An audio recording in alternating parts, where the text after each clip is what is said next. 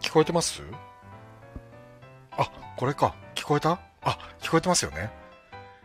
はい。皆さんこんばんは。2024年1月15日、月曜日23日となりました、スタンド FM レトロワークスレディオの時間です。中村浩平です。えー、この番組は私、演出家中村浩平が舞台、映画、音楽など、エンターテインメントの話題を中心に日々思っていること、学びや気づきなど、エンタメ以外の情報も微妙に混ぜつつお送りしている番組です。えー、お休みの前に少しだけお付き合いいただけたら幸いです。はい。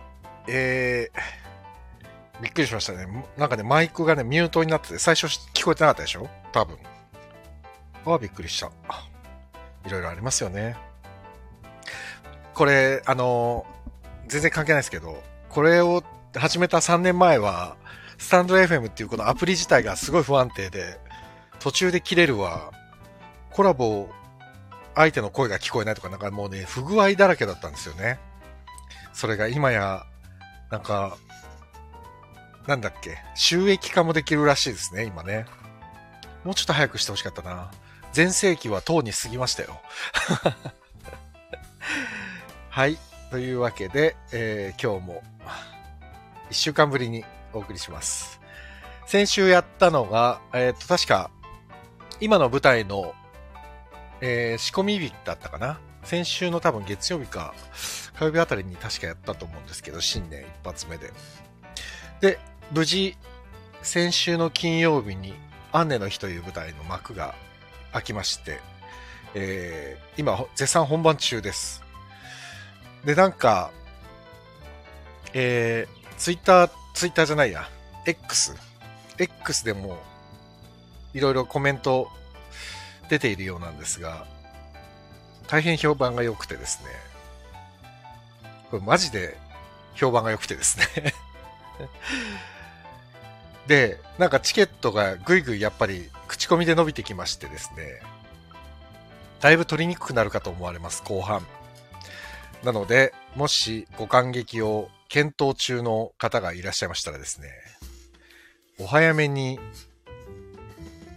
えー、ご予約いただいた方がよろしいかと思っている次第です。これ結構リアルに。で、えっ、ー、と、まあ、本当に、あの、来てくれた自分のお客様が結構見た後に、えっ、ー、と、劇場から出てきて、本当に良かったと。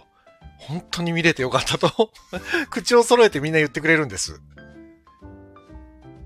あで、まあ自分もこう稽古でこの「アンネの日」っていう作品を下森さんとね一緒に作らせてもらっててあなんていうなんて言えばいいんだろうな。こんなにストレートでこんなにまっすぐで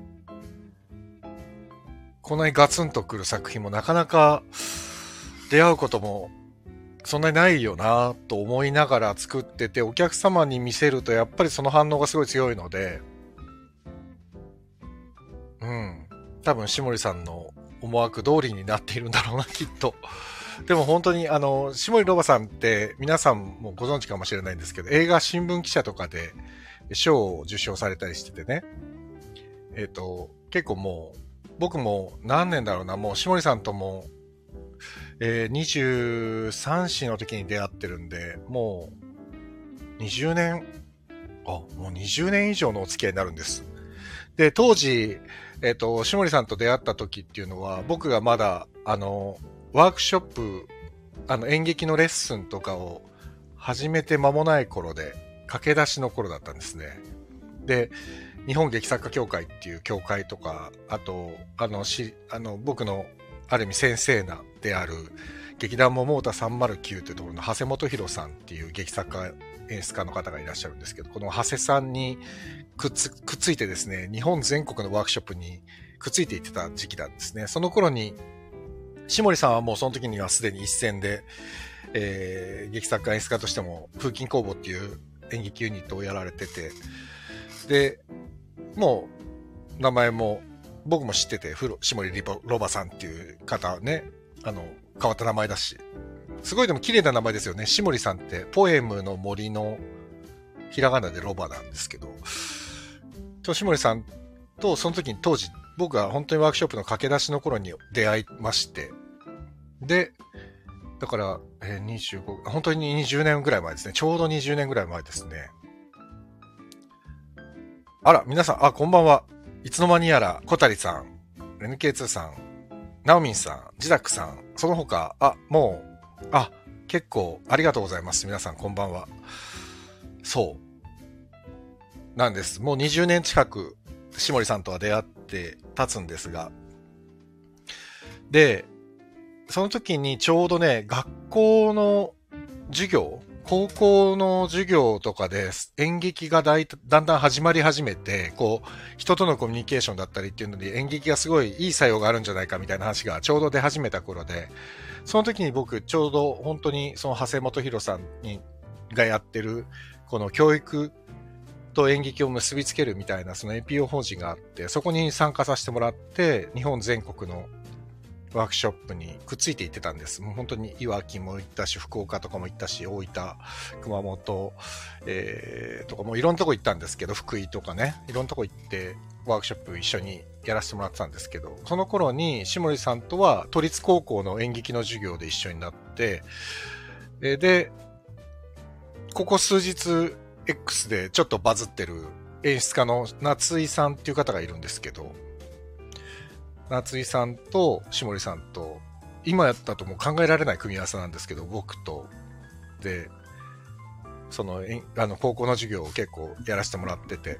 で、その時はね、中学校とかも僕やらやってたんですよ。20代が一番ね、学校に出入りしてたんですね。そう。で、その下森さんから、それこそ本当15年ぶりぐらいに、10年ぶりぐらいか、普通に一緒にやらないって言って連絡もらったのが、コロナ禍かな？コロナ禍入ってすぐぐらいですね。びっくりしましたけどね。あ、俺のこと覚えてたんだと思ってびっくりしましたけどね。本当に。そうそう。その、下森ロバさんの代表作であり、傑作、最高傑作だと言われているのが、今上演中のアンネの日なんですよ。で、あのーあ、最高傑作なの？あ、って、なんかね、でもね、下森さんもいろいろ、あの、コメントとかいろんなところに寄稿されてるのを読んでると、その傑作とか代表作って言われると、今までの作品は何だったんだって思っちゃう自分もいるって書いてて、あの、確かに、作家さんはね、身を切る思いで作品を一作一作書いてるだろうから、確かにね、ね、昔書いたもの、毎回きっと皆さん、今、今作が最高傑作ですって言って、やっぱり作品で作っていくものだから、ね、周りの評価と自分のね、この中のモチベーションっていうのはまたちょっと違うもので。ただ、下森さんともう、えっ、と、だから10年、十数年ぶりにで再会してからもう今3本一緒にやってるんですけど、やっぱ毎回面白いんですよ。うん。なんだろう。なんつうんですかね。結構、その、キャストというか役者さんの意見をすごく聞くんで、どう思う？とか、普通にね、どうしたらいいと思う？っていうのも普通に聞くんですよ。で、あ、でも、僕それ聞いてて、ああ、すごい潔いなと思ってて、で、蓬莱さんも、僕最近ほら、蓬莱さんと下森さんによく一緒にやらせてもらってるんで、蓬莱さんも、どうなんですかね？って役者に聞いたりするんですよ。結構。演出しながら。でも、自分が20代の時に演出を始めた時って、キャストに意見を求めるなんて、こんな屈辱的なことはないって勝手に思っていた時期があって、だから変なプライドがあるわけですよ。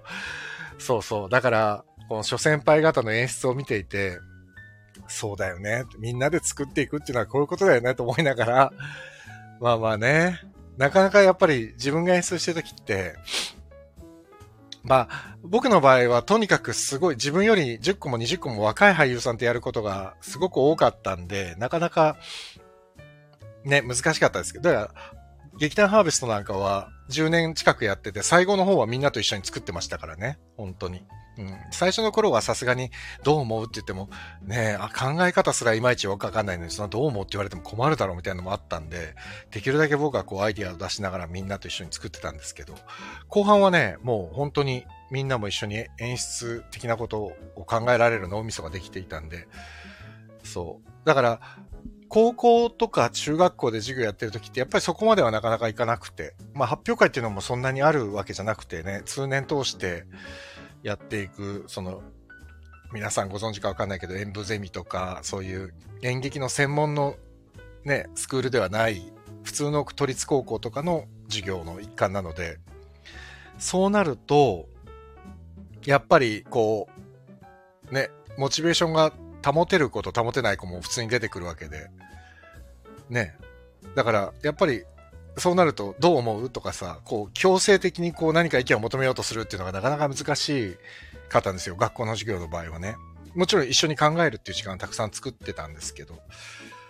そうそう。だから、なかなかね。でも、本当にね、下森さんとか、そのさっき言った夏井さんとか、長谷本博さんとか、皆さんのおかげで僕はこう、演劇を作るっていう、この演劇を伝えるっていう手法というか、どうやったら演技者というか役者、俳優さんは、どういう考え方で、えー、作品作りというか、役作りとか、そういう台本を読む構造だったりとかっていうのをしているのかっていうのも、肌でも20代から30代にかけて浴びるように学ばせてもらったんで、それが今のずっと僕を作り続けてって、だからその後も結局、作家協会とか、その、長谷さんの NPO 法人から、あんまり一緒に動かなくなってからも、まあ、ね、芸能事務所のレッスンやらせてもらったり、専門学校で授業やったりっていうのは、もうそのノウハウがあったからできたっていうね。本当に先輩方のおかげで、なんとか生きてきてるっていうことですよ。本当に。安倍ちゃんだ。こんばんは、安倍ちゃん。安倍、安倍組。安倍組。あ、ジダックさんさ、この前、あれですよね。あの、別役さんのコント教室かなんか読んでたでしょ ?X かなんかで見たけど。あれね、僕も読みましたよ。っていうか僕も持ってるんですけど。もうボロボロだけど。すっげえ読んだから。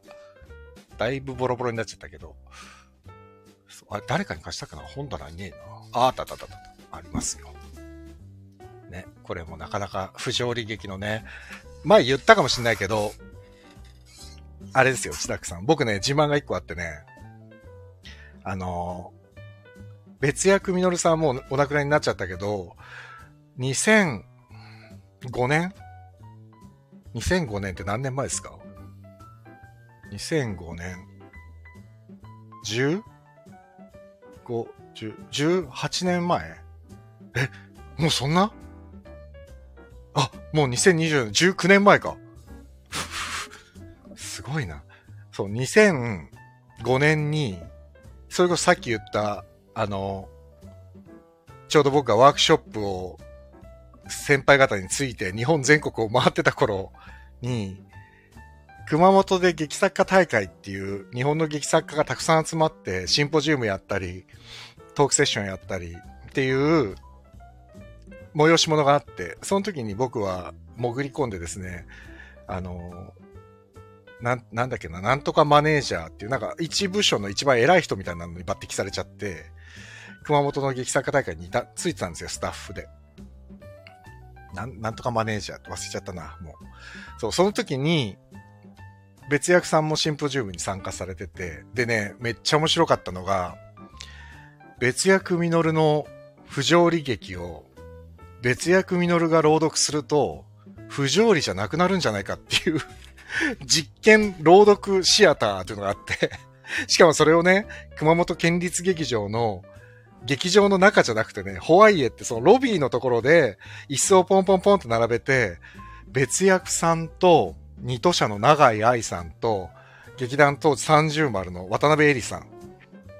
この3人がですね、別役ミノルさんの戯曲をですね、だから別役さんが本人と永井さんとエリさんが3人で朗読するという凄まじい朗読があって これ2005年ですよ、当時。そう。で、僕はまあもちろん、それスタッフでついてたんですけど、その、あの、参加してくれてた、僕はそのなんとかマネージャーだったんで、参加してくれてる地域の劇団の人とかに、ちょっとその部署を、ちょっと、ちょっとお願いしていいっつってお願いして、こっそりそれを見に行ってですね、面白かったんですよ、それが。別役さんが読む別役実の不条理劇の朗読が。あの、結論としてはですね、別役さんが読んでも不条理は不条理でしたね。っていうか、不条理の濃度がだいぶ上がってたっていう。すっごい面白かったです。だから。うん、でもね、別役さんの本って本当に面白いから、その、ね、まあ、こ、こんな、こんな若造が語ることじゃないんですけど、ね、人間なんて生きててもう全部不条理ですからね。だから、別役さんはそれを切り抜いてるだけで。だから、まあ、チャップリンのこともね、前もこれ、ここでも言いましたけど、人間なんて、ね、近くで見たら悲劇だけど、遠くで見たら喜劇だみたいなのと一緒で、不条理なんですよね、世の中なんてね、どれもこれも。でも、ちょっと視線ずらすだけで、それはとっても喜劇になるし、とても深い、泥、もう地獄の底のような悲劇にもなるみたいな、うん。なんかいろんな角度から見せる方法を作ってくれたのは、やっぱ別役さんだよなと思いながら見てましたね。うん。えっ、ー、と、ジダックさん、すごい方々。あ、ドスコイさん、こんばんは。あ、読み始めたばっかりなんですね、ジダックさん。うんうん。面白いですよ、あの本は。そう、自宅さんのシナリオの何か参考になるのかもしれないですね。背景の戯曲たちも気になります。浩平さん増殖。あ、そうです、そうです。これね、これがだいたい本棚の一段なんで、え、っと、一列なんですよ。これがね、1、2、3、4、6、7、8、9、10、11、12、13、14、14倍ぐらいあります。だから。これの14段、14段ぐらいあるんで。本当にこれはもう、ごくごく一部。でもうね、自分のね、本棚、ちょっと気持ち悪いぐらい演劇の本しかないんですよ。もう本当に。気持ち悪いでしょ自分でも気持ち悪いなと思う。演劇の本と、要は戯曲と、えっ、ー、と、あと、まあ小説と、あとね、あのセリフの時代とかね、テアトロとかね、あのシナリオっていう雑誌だったり、ドラマっていう雑誌だったり、とにかくね、シナリオとか戯曲が入ってる、あの、雑誌とかも含めて考えると、とんでもない数なんですよ。だから、この家が、家を建てるときに、えっ、と、その、なんていうのかな。ホームメーカー、ハウスメーカーの方と、その、設計をお願いしているときに、本がちょっとあってっていう話をしたら、どのくらいあるんですかって言われたから写真をバーって、本棚の写真をバーって一気に撮って、そのハウスメーカーの担当の方に送ったら、これは床が抜けるんで 床を強くしないとダメですって言われて だから床が僕の部屋は異常に強いっていう。そうなんですよ。えー、ここにある14歳の国と21世紀、あ、あら、野田さんですね。野田さんとあ、14歳の国ね。あー、14歳の国も面白かったんだよな。でもこれ、あー、14歳の国持ってる。あれ、え、見ました ?14 歳の国は見たのかな？これもう完全に自宅さんとの会話になってるけどいいや。舞台見たのかな ?14 歳の国。宮沢さんもね、亡くなっちゃったからな。もう本当に辛い。もういろんな素晴らしい劇作演出家がこの世を去っていく。切ない。本当に。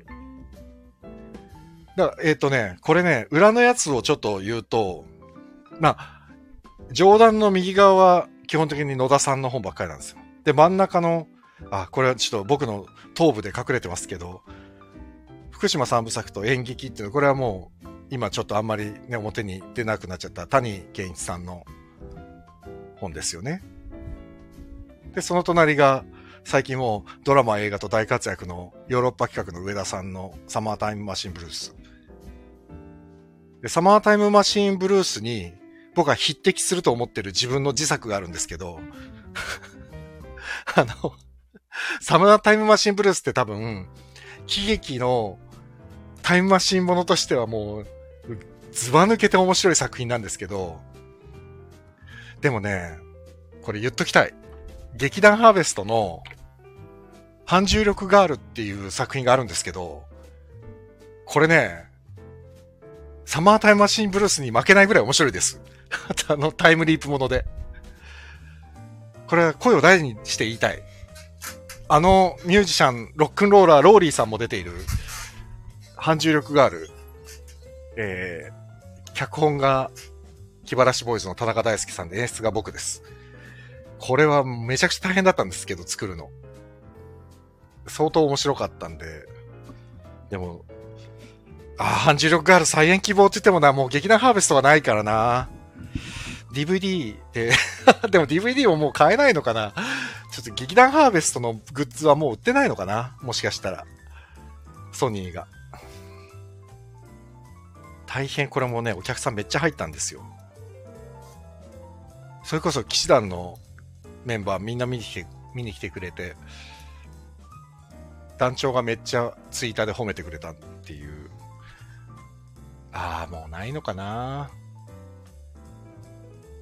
あったらこれ見てほしかったなもうないかも。DVD も売ってないかも。あ、売ってるかも。あ、売ってないかも。ああ、もう売り切れてるんだ。あ、あ、う、あ、売ってますわ。たった2600円で。安い。買えるわ。買える買える。まだ買えます。ロケットエクスプレスっていう SMA の公式グッズコーナーで。結構これはね、自信作だったんだけどな。あら、すごい小谷さんありがとうございます。え、これって何？開けるの？これで。すご。ええー。あ、コピーすればいいのか。そう。これもね、タイムリープとしては非常にいい、すっごいよくできてて、めっちゃくだらないんですけど そう、面白い作品なんですよ。そう。そうそう、そんなこんなで何の話しててこうなっちゃったのかわかんないけど、そう。で、あ、そうかそうか。で、あとね、ジダックさんせっかくこれ触れてくれたから言うと、上のね、上段の一番左に見える、あ、左から2冊目は、えっ、ー、と、蓬莱さんの魔法ロバってこれ岸田記憶賞取ったやつなんですけど、一番、あ、魔法ロバ映ってないか。そうね、一番端っこでね、3月の5日間っていう、この岡田さんの本もですね、チェルフィッチュの岡田さんの本、これもね、とっても面白いです。これも面白いんですよ。おすすめです。あとは、下段で言うと、もうあんまり下段見えないと思いますけど、まあ、長井さんの本がたくさんあったりするのと、あと、あれだ。えっ、ー、と、一番、左から2番目の飯島早苗さんの絢爛とか爛漫とかってあるんですけど、これね、僕、SET ってスーパーエキセントリックシアターの新人公演で演出した作品なんですけど、これも本がむちゃくちゃ面白いです。すっごい面白い。これもおすすめ。まあでもこれ、うん、あんまり映ってないから、まあちょっと、そんな感じです。そうなんですよね。で、最近ね、あ、す、えっ、ー、と、ここでドール買いましたもの。あ、そうそう、ドールも見てほしい。ドールは本当に今、いろんなところで最近ドールをまたいろんな人がやってるんですよ。あの、木更木小春さんっていう僕が大好きな、えー、劇作家がいらっしゃって、その、木更木さんが書いた本なんですけど、あ、ドールはでももう売ってないわ。あら、そう。あらまあ、ドールは、じゃあもう売り切れてしまったんだな、きっと。あらあらあら、そうだった。残念。で、ドールはですね、これ、あ、絢爛とか爛漫とか気になります？これね、絢爛とか爛漫とか、この本がね、もう実は絶版なんだよな。飯島さんのやつ。結構ね、このね、僕のこの本棚に置いてある本ね、ちょっとね、絶版が多くて、僕ね、どうしても欲しいとね、いろんな古本屋、古書店を回って 一時買い漁ってた時期があって、この絢爛の、絢爛とか爛漫とかもね、神保町で古本屋で買ったんですよね。そう。オタクなんですよ。そういう意味で。大変。そう。あまっさるくん、いたんじゃないか。朗読の日だというから読んでみた、堀田くんです、堀田ちんが。絢爛とか本当に面白いですよね。素晴らしい本だよね。うん。えーと、これすっげえ読めない。小谷さん読めない。これ何？どういうこと？あ、ああ、そういうことか。えー、あ、あ、もういいですよ、言って。弓木ですよね。弓木 弓木直が出演で、乃木オタが皆さん買ったとの噂。あ、あれか。えっ、ー、と、あれね、ドールね。あ、それで売り切れちゃったってことか。えー、なんでだろう。なおなん、な、なおが出てる作品なんてもっと全然山ほどあるのに、他のは残ってんだな。なんでドールだけ売れてるんだろう。わかんないな。ね、なお結構いろんなのに出てたから。で、なおが出てるやつも結構 DVD 残ってるけどな。なんでなんだろうな。不思議だな。それこそ反重力ガールも出てますしね、なお。まあいいや。あ、堀田くん、皆さんこんばんは、つってる。そう。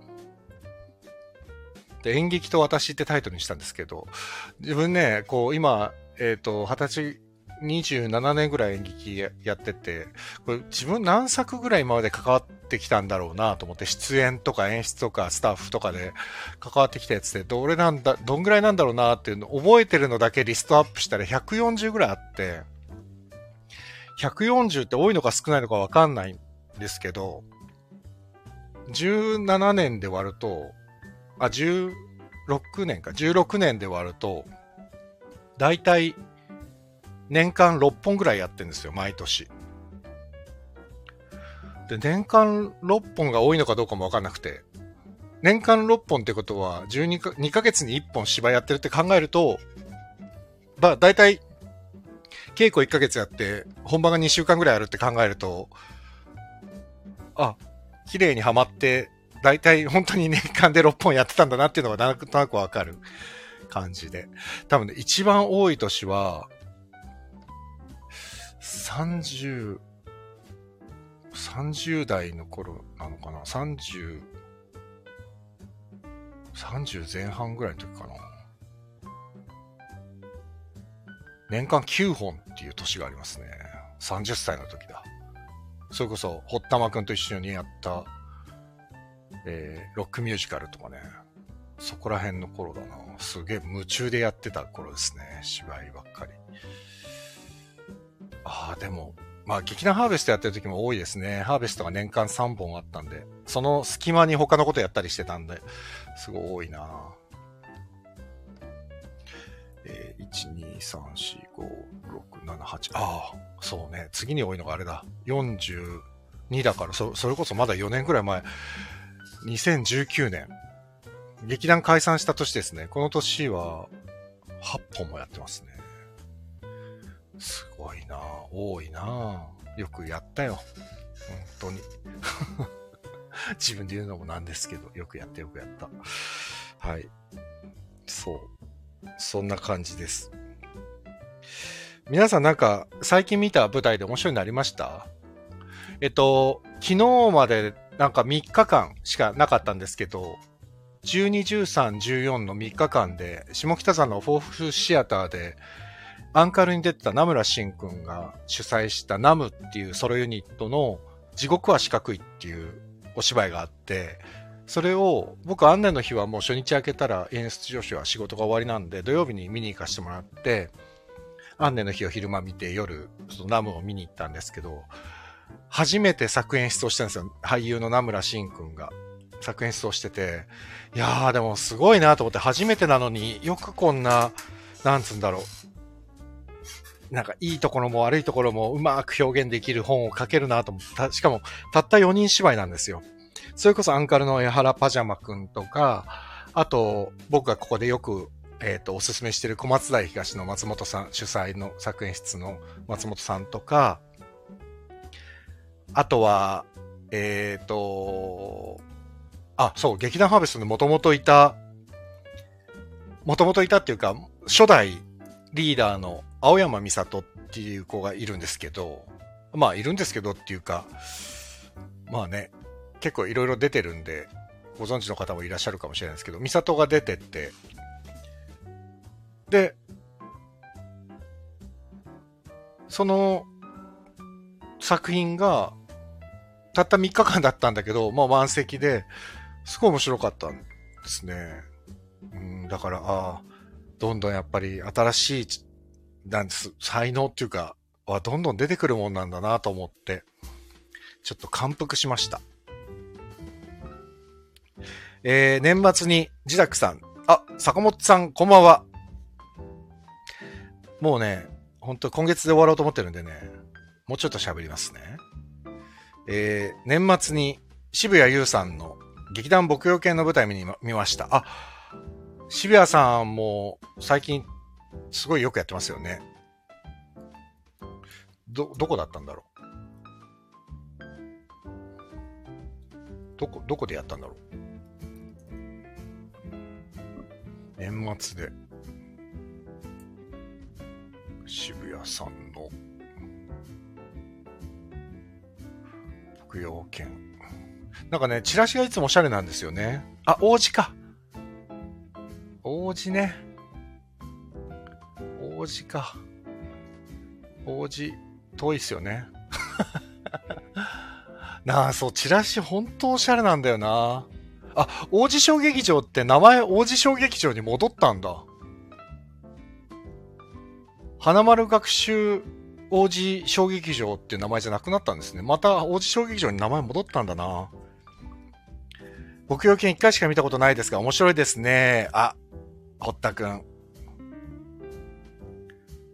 あなんかさ、渋谷さん、あの、モノローグのだ、あの、本とか出版されてて、まあ、それもも、もちろん持ってるんですけど、いい、面白いですよね。本ね。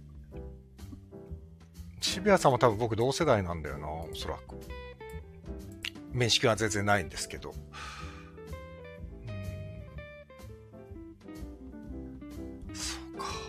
チームキーチェーンのゆらりゆられが良かったです。ああ、すごい皆さん知ってんな。キーチェーン。ゆらりゆられ。調べよう。もうすぐ調べちゃう。もう便利。今ネットがね。えー、ゆらりゆられ。あ、へえ、映画みたいなチラシ。あ、吉祥寺シアターですね、しかも。へえ。そうか。ああ、でも、知ってる方は、残念ながら出ていないかな。ああ、あなたも存じ上げないけれども、面白かったんだ。そう、だから知らないね。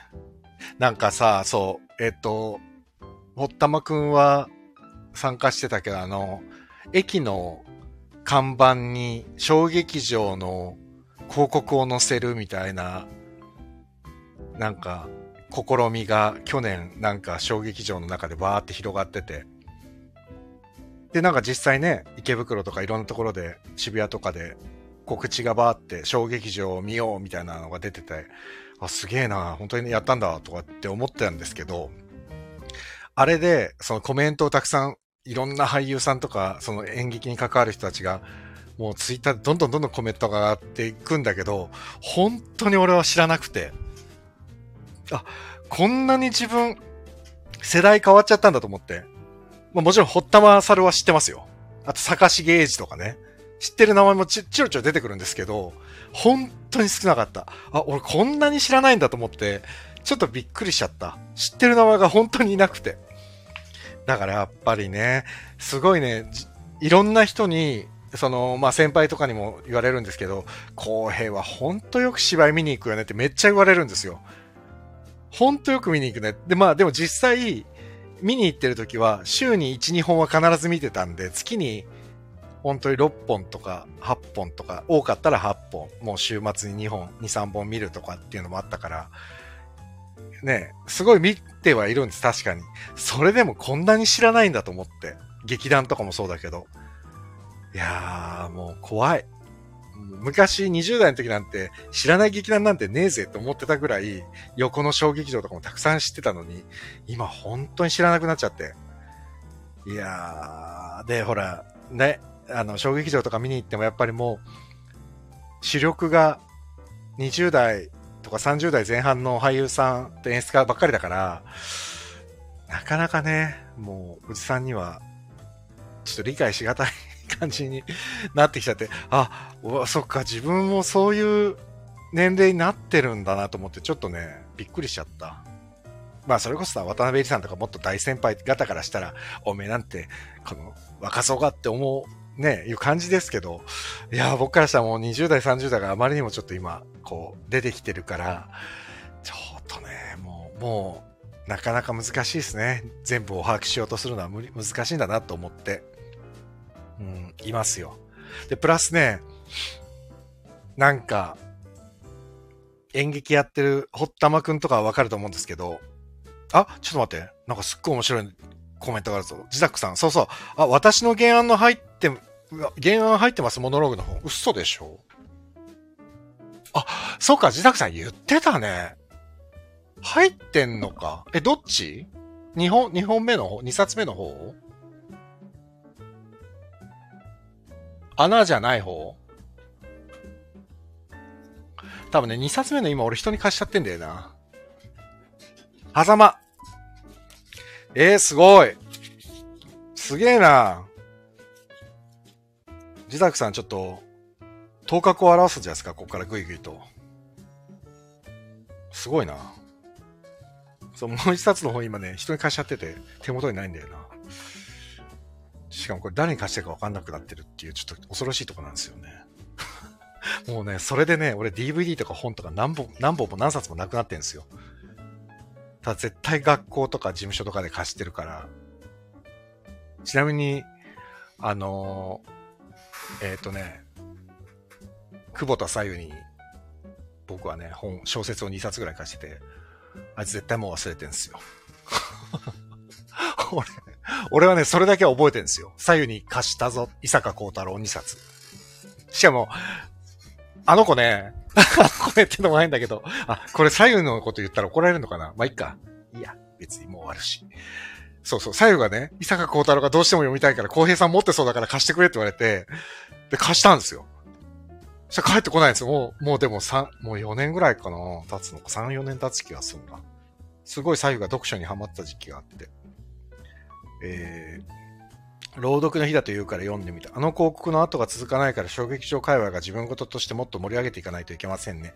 そうだね。これね、でも、本当に俺もあの、広告のやつも見てても、これは本当に難しいなと思って、そう、これでさっきの話に、ほったまのおかげで戻るんだけど、なんかね、自分はこうやってすごいよく見に行くんですよ。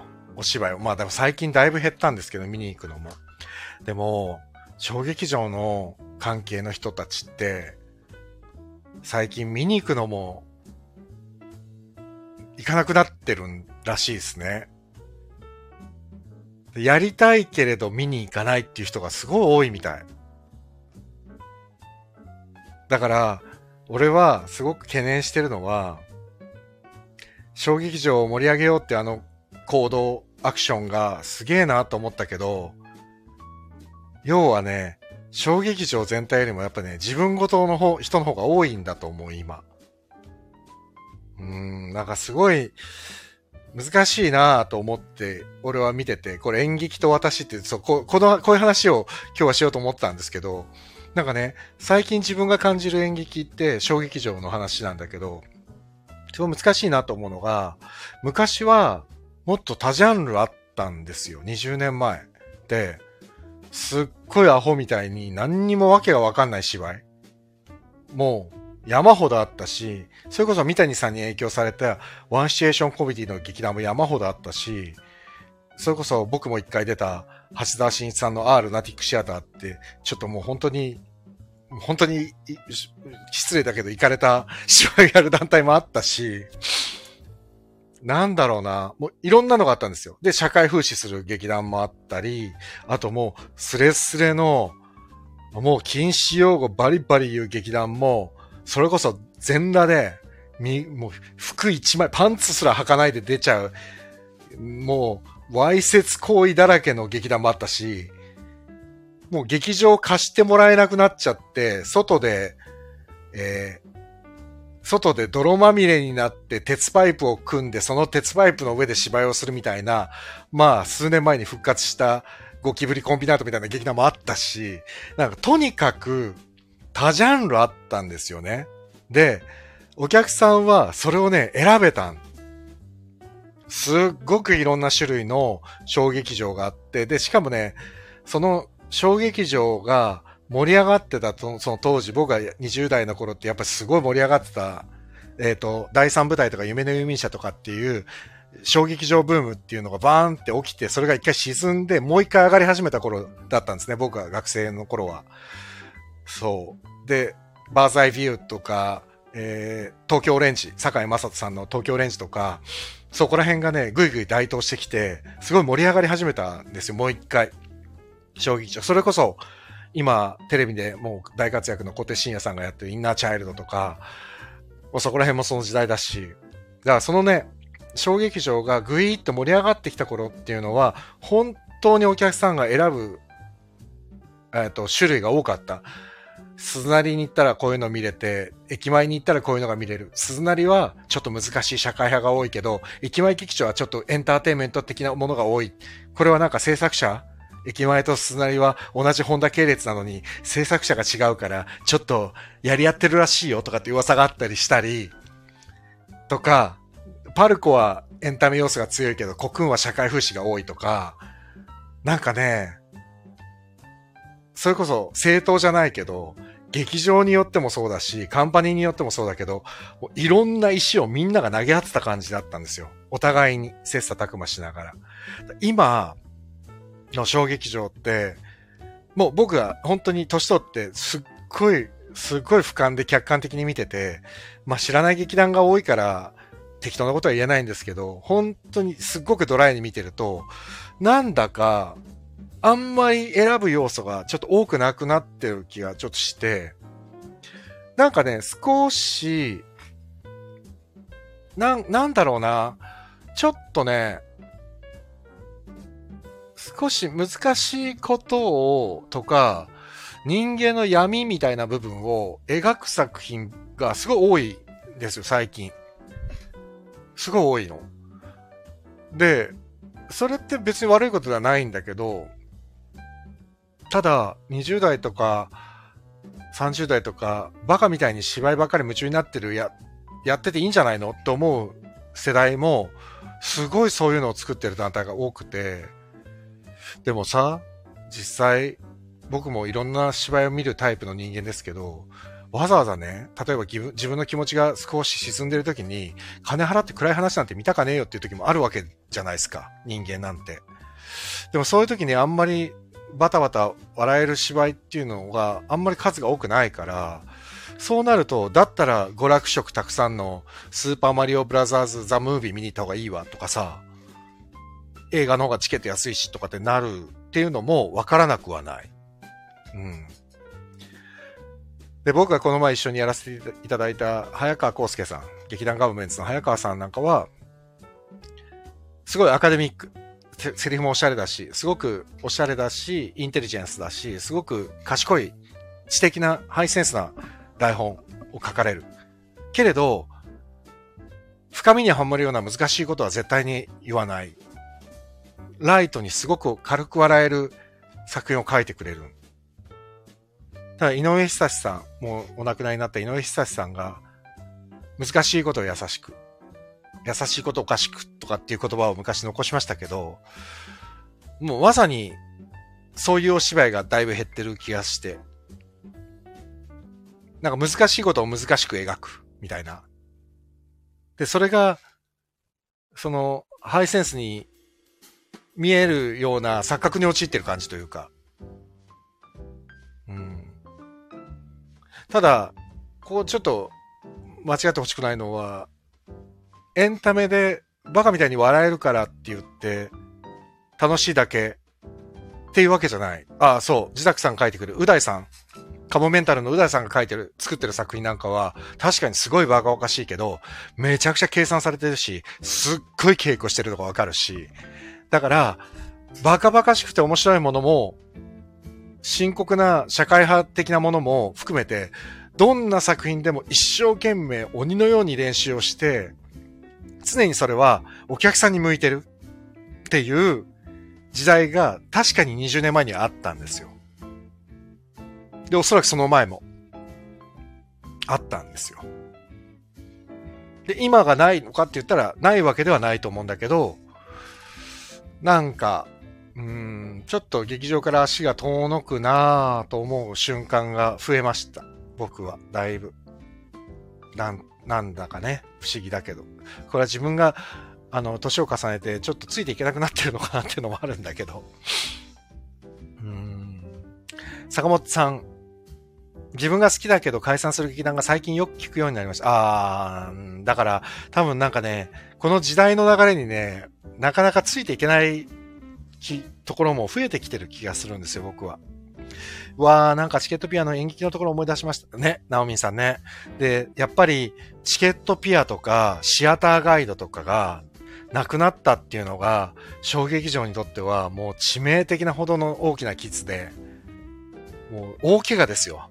シアターガイドとかチケットピアがなくなったのが。あのね、当時、チケットピアってあいうえお順だったんですよ。しかもね、面白いのが、商業演劇だろうが、大劇場だろうが、小劇場だろうが、学生演劇だろうが、小さい喫茶店の公演だろうが、全部まとめてあいうえお順だったんですよ。チケットピアって。だからさっき言った R ナティックシアターっていうバカバカしいコントみたいな劇団、劇ばっかりやってた蓮田さんの劇団は、あールナティックシアターって、もともとルナティックシアターだったのに、ピアのためにあーってつけたんですよ。一番最初に名前が載るように。それこそバカバカしいでしょ？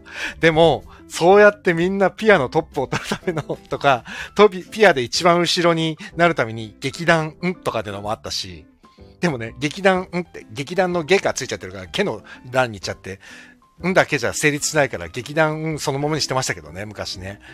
でもそういう、バカバカしくもおかしくも、なんか必死でみんながその雑誌の紙面に劇団名が載ったって言ってもう大喜びしてる時代があったんですよ。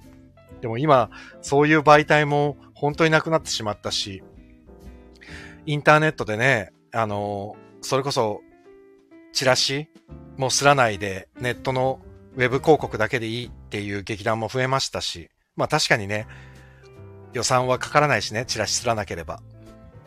うん、折り込みにっていう手間もなくなるし、それはいいかもしれないけど、ただね、その紙が無駄にならないっていう意味でもね、その SDGs っていう観点でもいいのかもしれないけど、でもなんかその、劇、小劇団とか小劇場っていうものが、この盛り上がるっていうか、モチベーションが上がっていく要素っていうのが、確かに20年前の方がたくさんあった。今の子はだから辛いだろうなと思う。SNS がここまで普及すると、結局、X で、あの、告知することが精一杯みたいな空気になってるんですよね。でもそれってすごく不幸で。うん、なんか夢中になった青春時代が SNS にみんなが携帯に向かってる時代っていうのがすごく切ないですよね、なんかね。あそういうのいいでしょ？そういうのいいんですよ。そういう時代がね、良かったんですよ。僕もね、そういう時代がすごく好きだった、衝撃場の。やっぱりフライヤーは欲しいなですよね、坂本さんね。堀田くん。昔は劇団員袖で折り込みしてましたもんね。そうそう。そうなのよ。そういうのが今ないじゃない。でね、この前ね、あの、それこそ龍山寺事務所って、龍山寺翔さん。もう、もう超先、大先輩ですよ。龍山寺さん。でね、この前、アンカルを、えっ、ー、と、東京芸術劇場でやってて、そこの折り込み折り込みって未だに何人か来るんですけど、6人ぐらい若者がバーって来て、その中に龍山寺さん混ざってやってましたからね。あのおじさんが。大御所が。折り込みやってんですよ、未だに龍山寺さんが。だからもうね、だから龍山事務所っていう劇団は 未だにその、ね、龍山寺さんが自分で折り込みに来るっていう、すごいでしょ？もうかん、ね、ええー、だよね。もうびっくりしたわ。折り込みやってるんだと思って覗きに行って、お疲れ様ですって声かけたら、龍山さんがいて、おお龍山さんがいると思ってびっくりしたんですから。本当にね。ビビったビビった。えー、紙って手元に残りますもんね。本当にそれが一番いいんだよね。SNS はね、タイムラインに流れていってしまう。うん、だから、うん、そう。まあ、もう一個ね、その、古き良きじゃないけど、えっと、僕はね、一個この演劇と私っていうところで今すごい、僕は最近すっごくその小劇場に対して考えてることがあって、で、まあ正直言ってね、こんなね、こんな、ね、あの、スタンド F、こんなスタンド FM ってスタンド FM のスタッフの皆さん、皆さんにね、申し訳ないけど、このスタンド FM の片隅でね、こんなもう売れてもいない演出家がブツブツ言っててもしょうがないんですけど、でも、やっぱり、すごく、なんか最近きついなと思うのは、やっぱり、震災以降、コロナ以降ってどんどんやっぱり劇場に足を運ぶお客様って本当に減っていて、明らかに減ったんですよ。人数が。で、昔は、20年前って、金曜日の夜とか、土曜日の夜とか、平日の昼なんてやったって誰も来てくれないから、金曜日の花金の夜、土曜日の夜、日曜日の昼、日曜日の夜って、お客さんたくさん来たんですよ。今、金曜日の夜、土曜日の夜、日曜日の夜が一番入らないですからね、お客さん。スカスカですよ、スカスカ。で、これは震災になってから、週末とか土日の夜、あんまり家から出る人が減ったんだと思うんですよ。実際問題として。で、かつ劇場にそのタイミングで足を伸ばそうとする人もだいぶ減ったと思うんです。で、今のこの物価高ですよ。小劇場にとって今いい要素って実は全然なくて、で、みんなフリーランスでやってる人ばっかりだから、インボイスも相当苦しい。これからもう少し経ったら、インボイスの影響がブワーッと出てくるんで、ここから確定申告の時期になってね。本当に我々は納税しなきゃいけないのかっていう、すごい今ジレンマがありますけど、もうみんな納税しなくていいんじゃないかっていうね。まあその話はちょっと後日おいおいやりますけど。そう、だから、正直今、劇場っていうか演劇界ってすごい苦しいんだけど、僕は一個ね、すごく気になってることがあって、これは僕の近しい仲間たちもやってることだから、それを否定するみたいでちょっと気が引けるっちゃ気が引けるんだけど、でもやっぱりすごく難しいなって思うのが、なんだろう。昔、その僕が学生の頃って、チラシの裏にスポンサーを集めた時期があったんです。要は、学生演劇だからお金がない。でも劇団、お芝居やるにはお金が必要だってなった時に、どうしたかっていうと、近所の酒屋さんとか、えー、小料理店とか、居酒屋さんとか、いろんなお店みんなで学生たちで足を運んでですね、チラシの裏に3センチ ×4 センチぐらいで広告載せるんで、ちょっと、あの、スポンサーとしてお金カンパしてもらえないですかっていうのをね、歩き回ったんですよ。当時ね。そうすると、地元の人たちは、いいよ、もう応援してるよ、つって、ほらつって5000円くれたり、1万円くれたり、1000円くれたり、1000円と1万円が同じ広告のサイズかってごめんなさいと思いながら、でもいくらもらってるかなんかね、それぞれには言わないから、で、例えば10社、10社っていうか10店舗から広告をもらったら、チラシの裏面の下半分は全部その小さい広告がバーっと並んでる。っていう状態。で、これでも10社で、例えば大体5000円ずつぐらいくれたとしたら5万円で、学生演劇団って、所詮2、30万でやるわけですよ。みんなギャラなんて出さないから。その、ギャラなんて出さないけ、出さないっていうか自分たちが好きでやってるからいいんだっていう、まあ本当はこれも良くないんですけど、当時学生だったからね、まだそれは許されて、チケット代も200円とかだったんでね、100円とか200円とかだったから、チケットでお金を儲けるなんていう発想はなくて、だからどうやって自分たちでお金を集めるかって言ったら、自分たちで自腹でお金を出して、あと足りないところはそういうふうに地元を歩き回って、酒屋さんとかにお願いしますって5000円もらって、それをみんなで集めて、で、スポンサーでチラシ乗っけて、っていうことをやってたんです。昔。で、今は、なかなかそういうことは確かにできないだろうと思うんですよ。みんなお金苦しいし。だから、あ、そうそう。えっ、ー、と、小谷さん書いてくれてる通りで、ローカルなクラウドファンディング。そう。でも今はクラウドファンディングっていう名前があるから、いいけど、当時は本当にね、スポンサーを探すっつって、みんなでスポンサー探し行くぞっつって歩きに歩いてたんですよ。学校の周りとか、駅の周りとかをね。で、今は、そう、スポンサーを自分たちで探すっていう努力をどのくらいみんながしてるのかわからないんだけど、あんまりないと思うんですよ、こういうの。で、そうなった時にやるのが多分クラウドファンディングなんですよね、今はね。一般の人から、企業じゃなくて一般の人からお金を募る。で、クラウドファンディングっていうのは僕は別に全然いいと思う。やるのは。それは僕がやってた、その、歩き回ってたのがネットの、ネットの中でサーフィンで泳ぐみたいなもんだから、それは努力として全然いいと思うんだけど、今ね、それにこの、便乗してじゃないけど、コロナだったり、で演劇が苦しいっていうところに、多分うまくビジネスチャンスを見出した人たちが、なんかこの差し入れシステムとかを作ったでしょ？僕もこの前やらせてもらってた作品でも使わせてもらったんだけど、で、プロデューサーが、ちょっと怖いわ、って、やっぱその額があまりにも高いから、これ本当にいいんだろうかって、プロデューサーがすごく悩んでて、すごい気持ちわかるなと思ったんだけど、差し入れシステムっていうのがあって、例えば、ビール1ケース、お客様が差し入れしてくれる。で、本来だったらビール1ケースって3000円ぐらいで買える。でも、そのシステムを返していくと、手数料とか発送料とか込みで、その倍 ?6000 円とか7000円なんですよね。ビール1ケースとかが。例えば。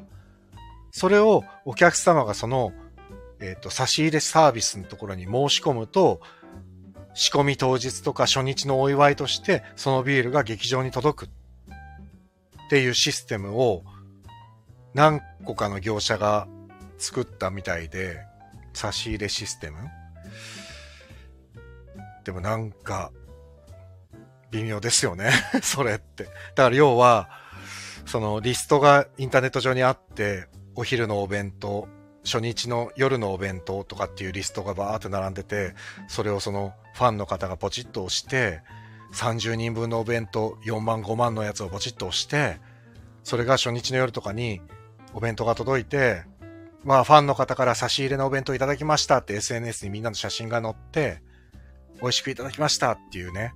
で、ファンの方はもちろん、出演者とかスタッフが喜んでくれると思って喜んでやってくれてるんですけど、果たして本当にこれでいいのかって僕はちょっと思っていて、要はだって、クラファンとかで自分たちでお金を集める術がないから、クラウドファンディングとかで一般の人たちからお金を募っていて、さらに差し入れまで募ってしまって、これは本当にいいのかって、やっぱ思っちゃうんですよね、僕はね。自分たちでその努力をどこまでしたんだろうって。最初から今、クラウドファンディングだったり、その、差し入れサービスだったり、例えばマネギっていう、そのお客様の名前を書いた札を、あの、祝い花が今、ロビーに置けない劇場が多いから、お花の代わりに、マネギっていう札を、お客様の名前を書いた札を飾りますよっていうシステムとかもあって、それ全部フルで使おうとしたらいくらでもお金なんてかき集められるっていうのを、なんとなく今分かってる劇団が増えてきてて、俺はこれは本当に正しいことなんだろうかって、これはね、僕の個人的な考えですよ。お客様からただでさえチケット代ってお金をいただいてるにもかかわらず、それ以上のお金をいただくことに対して、そう、小谷さんね、書いてくれてるのはすっごいわかるの。ファンも自己満足でやってるんでいいんですよ。ある意味、役に立ったという承認欲求と言います。でね、これって、ファンの方が思ってる分にはいいんですよ。ファンの方がじ、それでいいって思ってやってくれてるから。ただ、今、僕が見てる限りでは、お金が集められるからっていうだけで、そこに飛びついてる人が、どのくらいいるんだろうってちょっと、考えてしまう。それは、やる、作る側としてね。もう、お金がなくてお金がなくてそれに飛びついてるっていう団体多分多くて、それがね、これは本当に作ってる側の意識の問題なんですけど、すごい難しい。だから、ファンの方は、そんなことをやらなくたって、送ってくださるわけじゃないですか、花とか。でも、それを主催者側からやってくださいっていうことに、とてつもない違和感を僕は感じてて、まあ今のこのインターネットが普及しまくったから成立してることではあるんですけど、すごく悩ましい。なんか。うん。だって昔はそんなことやらなくたって、応援してくれてファンの方は、プレゼント持ってきてくれたし、お花入れてくれたし、ただ、お花が入れられなくなりました。だから招きをどうぞっていうのって、いやいやいや、お花入れなくなりましなりました。だったらお花じゃない何か心に届くものを届けたいな。だったらお手紙を、お手紙を送ろうとか、そういう何かファンの方はきっと、その次の手をきっと考えてくださるじゃないですか。それをこっちから、ね、いくらの札を飾りますっていうのって、僕はすごく難しいなと思ってしまって、ね、これは本当にすごいですよ、僕。今、大変敵を増やす発言してますからね。誰か守ってください。今結構それが主流になりつつあるから、演劇界で。その主流をね、今否定しまくってますからね、僕は。なるほど、やってくださいって言うんですね。そうです、そうです。自分で登録しないとそれにはならないから。そうそう。だからそうなるとね、すごく難しい。だから小谷さんみたいに単純に応援してるから、例えばさ、ほら、ワークショップやってる時に会いに来てくれるとかさ、あんなのめっちゃ嬉しいんですよね。こっちが予想していないから。えー、小谷さん来てくれたのつって握手してさ、ハグしてさ、みたいなのあったじゃないですか。でも、実際さ、やってくださいって言っちゃうとさ やってもらうの待ってる状態になるからさ、なんかちょっと違うよねってね、思っちゃうよね。あ、でもそういう下心が見えるところにファンはお金を落とさないと思います。すごい。なるほどね。ファン心理って難しいな。そうか。だったら大丈夫なのかな。そう、だから僕はもう、その、演劇人たちが、それは今苦しいんですよ。本当に公演打つのもすごく大変だし、お客さん入らない。正直言って、黒字になんてならないですね、舞台は、今。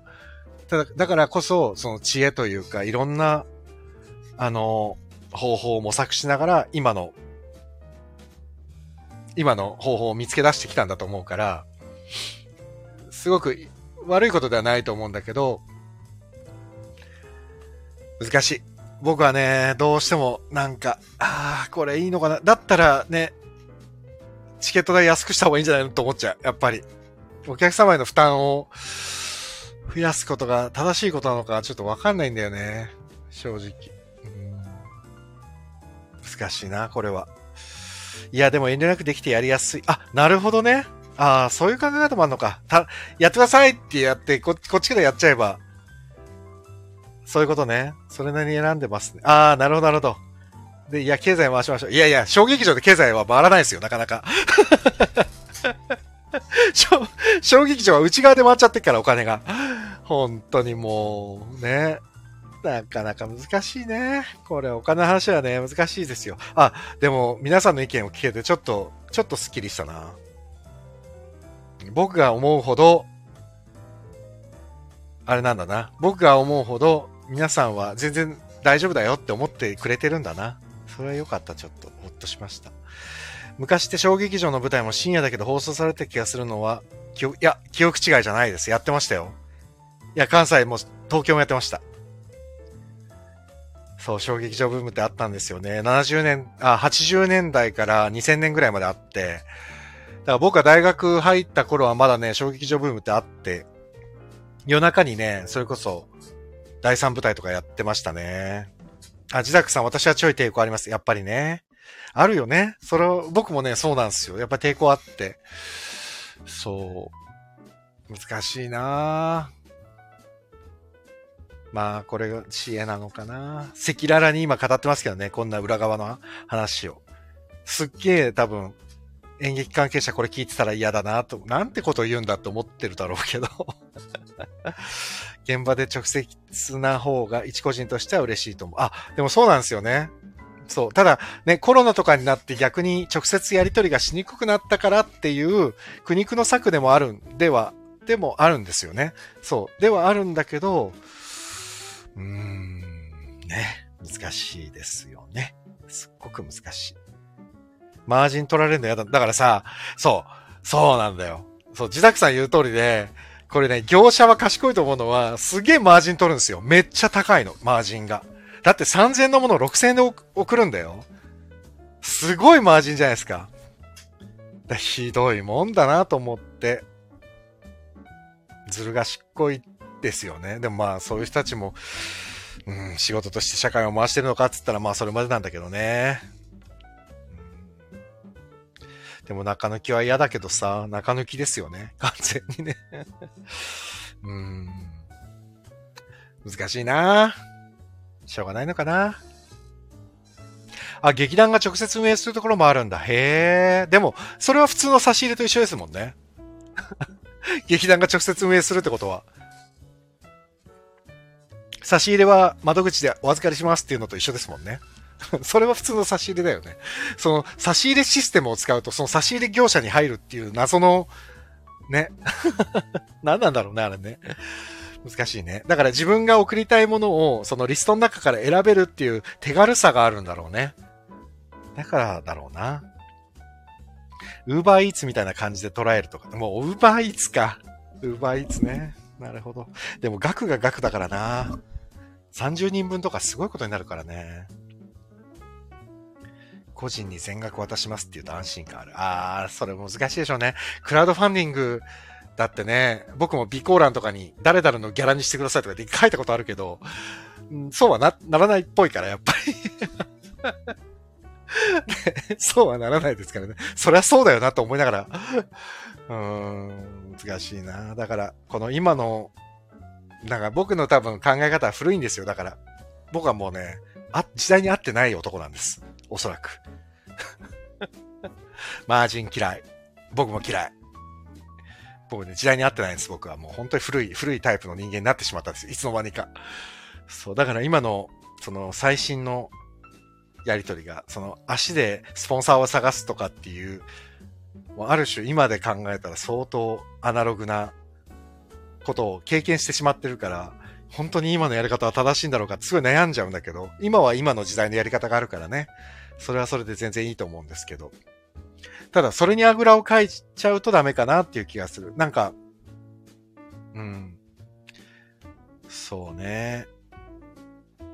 うん、さい、そうね。なんか、わ別に否定するわけでも何でもないんだけど、どうしてもこう、自分が学生の時に演劇やってる時も、まず自分たちが楽しまないとお客様は楽しんでくれないよっていう話ってよくあったんだけど、でも、自分たちが楽しんで楽しまないとっていうのはもうもちろんそうなんだけど、その先にお客様を見据えていたっていうのはもう大前提であったんだけど、でも最近、なんか自分たちが楽しければいいみたいな空調、な風潮もちょっとあったりするようにも見えて、だからもうそのお金の話も全部含めてなんですけど、結局こう、テイク、ギブアンドテイクのテイクの方を求めてる人たちが多くなって、てるように見えて、でも演劇なんて、まあ演劇なんてっていうか、まあ、人生なんてギブギブギブの人生じゃないですか。本来だったらきっとその方がいいじゃないですか。社会回すとか経済回すとかって考えると。ギブアンドテイクで、みんなができるだけギブを多くしようとすれば、だんだんだんだん社会はぐいぐい回っていくはずなんだけど、演劇界は今テイクの環境が整いすぎちゃってて、もうちょっと作品のギブだけじゃなくて、なんかできることあるんじゃないかなってちょっと思っちゃったりするんですけどね。まあ難しいな。ああ、私も大学の時ミニコミ作ってて、広告撮ってた人、ああ、やっぱ同じことやってたんですね。そうだよね。ああ、うちにもいましたよ。大学でミニコミ作って、裏ぎっしりスポンサーで埋めてた ミニコミあったな。懐かしいな。うんうん。まあ、別に、あの、今日話したことは、批判してるわけじゃないですからね。ただ、憂いてはいます。なんか、このお金って何なんだろうとか、その小劇場が今頑張るために見るべき方向は何なんだろうかとか、うん、自分がだからこの、この年になって、もう間もなく、ね、50近くなってきて、こう、なんだろうな。なんかこう、返すことをしなきゃいけないんじゃないかってやっぱ考えるわけですよ。自分はもういろんなものをこの二十何年、二十、三十年近く演劇界にもらってるものがすごく多いから、ね、もうちょっとこう、それこそ演劇界にギブができないのかなと思って考えるんですけど、やっぱ難しいですね。本当に。坂本ちゃん。ギブは舞台を見ることで思いをいただくってことが感激側としてはありがたい。あ、もちろん絶対それはそう。絶対的に。だからね、違うんですよ。坂本さん、僕が言いたいのはね、その、義務の気持ちが、どうしても、こう、お金を集めるテイクの方の方がね、比重がちょっと今、強くなってるんじゃないかなって、ちょっと見えて、ちょっと見えるところがあって、それがちょっと切ないな。もちろん舞台で作品作って見せるっていうギブが大前提なんですけど、やっぱギブアンドテイクのテイクがちょっとね、今、強くなりつつあるなっていうのを憂いています。少しね。うん。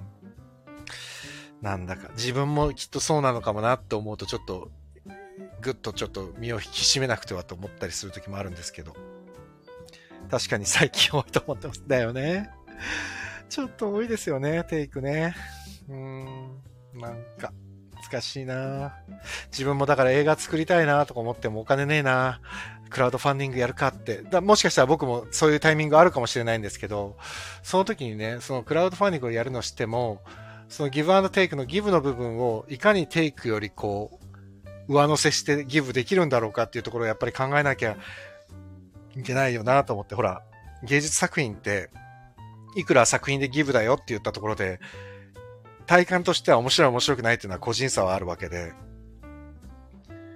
ねえ、すごく難しいですよね。ギブしすぎる劇団あって大丈夫かと心配するだ。そんな劇団あるんだ。ええー、それはそれですごいな。あ、大河原ちゃん。大河原むさん。映画作られますよね。すごい。ね。大河原ちゃんのクラウドファンディングは僕はちゃんと入れましたよ。そう。あ、そうそう、だからね、自分がクラウドファンディングに、結構仲間がね、クラファンやって立ち上げたら僕なるべく入れるようにしてるんですけど、それはね、確かに、頑張ってくれって思いで入れてるから全然、自分ね、出す側としては全然いいんだよね。ただ自分が作る側に回った時に、どうお返しできるんだろうかってすごいたくさん考えなきゃって思っちゃう。あ、すごい。23歳以下無料ってすごいですね。あ、でもめちゃくちゃいいですよ、これ。若い感激数を増やしたいってことでしょ？すさまじくいい試みですね、これ。いい。どこで、誰、だ、どこ、どこですか？すごいいいね。最近だってチケット代も値段上げないとやり、やりくりできないから、ねえ。え？ー、何その公演 ?23 歳以下無料。調べたら出てくるのかな？これすごいことですよ。え？え、どこだろう？あ、これかな？え？あ、これか？多分書いてない、さもさん書いてないってことは、口頭で言わない方が良さそうな気がするから、これか。ええー、でもすごいなあや、やっぱり合ってました。ファンタスティックベイビーズ。いや、でもすごいですよ。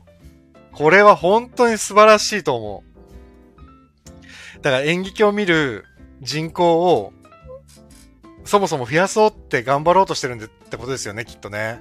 あとはやっぱ王子小劇場か。王子小劇場もほんと一生懸命頑張ってますからね。いやー、すごいなー。これはすごいなー。ほんとだ、U23、0円って書いてある。すごーい。いやー、素晴らしいですね。あー、でも、アーツカウンシルの東京の、ちゃんと助成金が入ってますね。素晴らしい。アーツカウンセルね、最近、すごいあの、みんな女性使って、だから助成金とかなんですよ。やっぱり最初は頼るべきはね。それでどうしてもってなった時に次の手を考えていくっていう。うん。きっとそういうのすごい大事だよね。ああ、素晴らしい。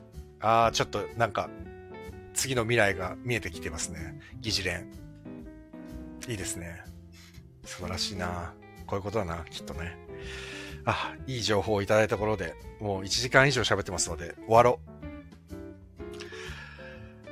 はあ、喋ったな。なんかあの、もうこっからちょいちょいちょいちょいちょいやろうと思ってんですけど、できれば1月末までちょいちょいできるだけやろうと思うんですけど、僕とおしゃべりしていいよっていう方いたら演劇関係じゃなくてもいいんで、あの、手挙げていただけたら あの、たまには、一人で喋んないで誰かと喋りたい。でも、こっちからね、あ、じゃあ上がってっていうのは、いや、もうやめにしたんですよ。なんか嫌な気持ちになりそうだから。コメントしにくくなるし。だから、あの、もしおしゃべりしていいよっていう方いたら、えっ、と、ご自身で手を挙げていただけたら僕すぐ上がっていただきますんで、ここから1週間ちょっと。あ、2週間ぐらいか。31日がまあ、ちょっと最後の日をいつにしようかなっていうのを迷ってんですけど、2月の2日、まあ週末の夜にしようかなとか。あ、そうね。マッサル上げてね。手上げてね。そしたら、いつか上げますって、いつかって言ってるうちに終わるからね、きっと。あの 今ね、考えてるのは、27日か、あ2月の2日3日あたりか、ちょっと、ちょっと迷ってます。あの、そこら辺かに、まあ、多分27の夜かな。あと1週間ちょっとかな、だから。27の夜かなと思っておりますので、そこら辺で終わりかなって思います。あ、小谷さん、ありがとうございます。嬉しい。21日、お待ちしてます。嬉しいな21日だったらね、僕はいます。劇場に。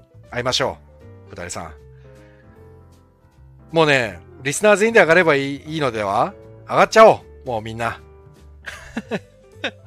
あ、坂本さんも上げたいです。上げ、上げちゃいましょう。もう、あの、今日もう終わりますけど、明日以降、明日、いつやるかな？明日か明後日か多分またやるんで、あの、上げてください、手を。そしたらもうすぐ、あの、おしゃべりしましょう。さい、そうね、そうしましょう。そんな感じで、終焉へと向かっていきますが、どうぞ引き続き皆さんよろしくお願いします。坂本さん、みんなで話したこと、あ、ね、ありましたね。あ、面白かったですよね。ああいうことやりましょう。こっから先は。あの、ドラマとか映画の話だけにとどまらず。小谷さんも上がりましょう。もうみんな上がっちゃえ。ね。そんな感じで えー、今日は終わりたいと思うんですが、今、せっかくあの小谷さんが書いてくださったので、えっ、と、宣伝はしつこくします。えー、今、僕が、えー、参加させていただいております舞台。あ、ヘパさんもね、上がってね、ヘパさん。待ってますよ。えー、えっと、ヘパさんだって。ね、アンカルの時あったんだからさ、おはし、おしゃべりしましょうよ。たまには。えっと、えー、シリアルナンバー10、アンネの日。本当に、もうこれジョーク抜きでおすすめします。笑えるポイントもあるし、すごく考えるし、で、今回、僕が言いたいのは、あの、もう男性だろうが女性だろうが、あの、生理の話なんですけど、もう、性別関係ないですから、これは。僕は男性としてこの生理の作品を見て作品を一緒に作ってきて思ってますけど、男性は特に見た方がいいっていう作品です。本当に。なんかね、なんか、その、生理用ナプキンの開発者の話なんですけど、この生理用ナプキンっていう、このナプキンっていうものを、例えば男性が生理用ナプキンっていう言葉を発することすら、日本人って多少躊躇があるじゃないですか。その生理に対して日本人の男性に関して言うと、抵抗が多少ある人多いじゃないですか。僕もそうだった。でも、そうじゃないんですよ。これは。そう、だから、生きるとか、生とか、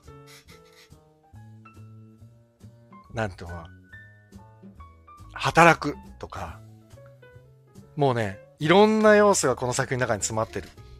で、これ本当に下森さんは素晴らしい本書かれたなと思うけれども、何度見ててもなんか感じ方がすごく違くて、これはね、本当にみんな見たらいいと思う。あの、昨日、おとといに見に来てくれた高皿と川端光さんがもうみんな全員見たらいいと思うって感想を書いてくれてたけど、僕も本当にそう思っています。っていうぐらいおすすめです。で、まだ今週、今日休園日だったんですけど、今週の平日、まあ土日は多分ね、ガッと売り切れちゃうかもしれないですけど、平日はね、まだ多少あるんですよ、チケットが。なので、えー、よろしければ、本当に素晴らしいキャストの皆さん、スタッフの皆さんで今、現場は回っています。僕はもう稽古場だけなんでね、離れてしまってますけども。なので、本当に見ていただきたいです。素晴らしい作品。えー、CR ナンバー10、アンネの日。えー、12日から始まってまして、今日休園日を挟んで、明日16日から、まだ21日の日曜日まで、下北沢のザ・鈴なりで上演中です。まだまだ見る機会はありますので、えー、ただ、口コミがだいぶ広がってますので、チケットがなくなってしまうかもしれません。どうぞどうぞお早めに、チケットご予約お願いいたします。あ、坂本さん。今申し込みました。気になってたのでありがとうございます。でも本当に、これは、えっ、ー、と、カップルで見に行ってもいいかも。ご夫婦とか。もうとにかくみんなに見てもらいたい作品になりましたので、ぜひ。で、アンカル見た方はね、水木桜子さんも出てるし、前回のバグを見てきた、見ていただいた方は、リーチズーさんも、伊藤博子さんも出てらっしゃる。いいですよ。素敵です。皆さん。というわけで、見に来てください。お待ちしております。で、僕もたまに劇場にいますので、その時は声かけてください。さあ、では、今日はここまでとします。また、あのー、本当に、あと1週間ちょっとなんで、ちょいちょいあやろうと思いますって言って、これね、言ってやらないのが僕の悪いところなんでね。できるだけやりますので、よろしければお付き合いください。えー、っと、だから最終回まで17日、これ17日っていつのことで17日にしたんだろう、俺。急に数字減るかもしれません。最後いつにしてるか決めてないのになんで17って、これどっから出した数字なんだろうな。まあいいや。はい。なわけで、えっ、と、よろしくどうぞお願いいたします。